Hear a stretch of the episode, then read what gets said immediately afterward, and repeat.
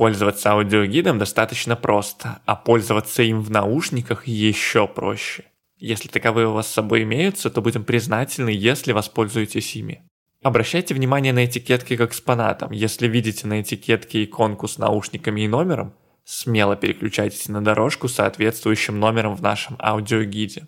Если у вас вдруг возникнут вопросы по использованию аудиогида, попробуйте обратиться к кассиру.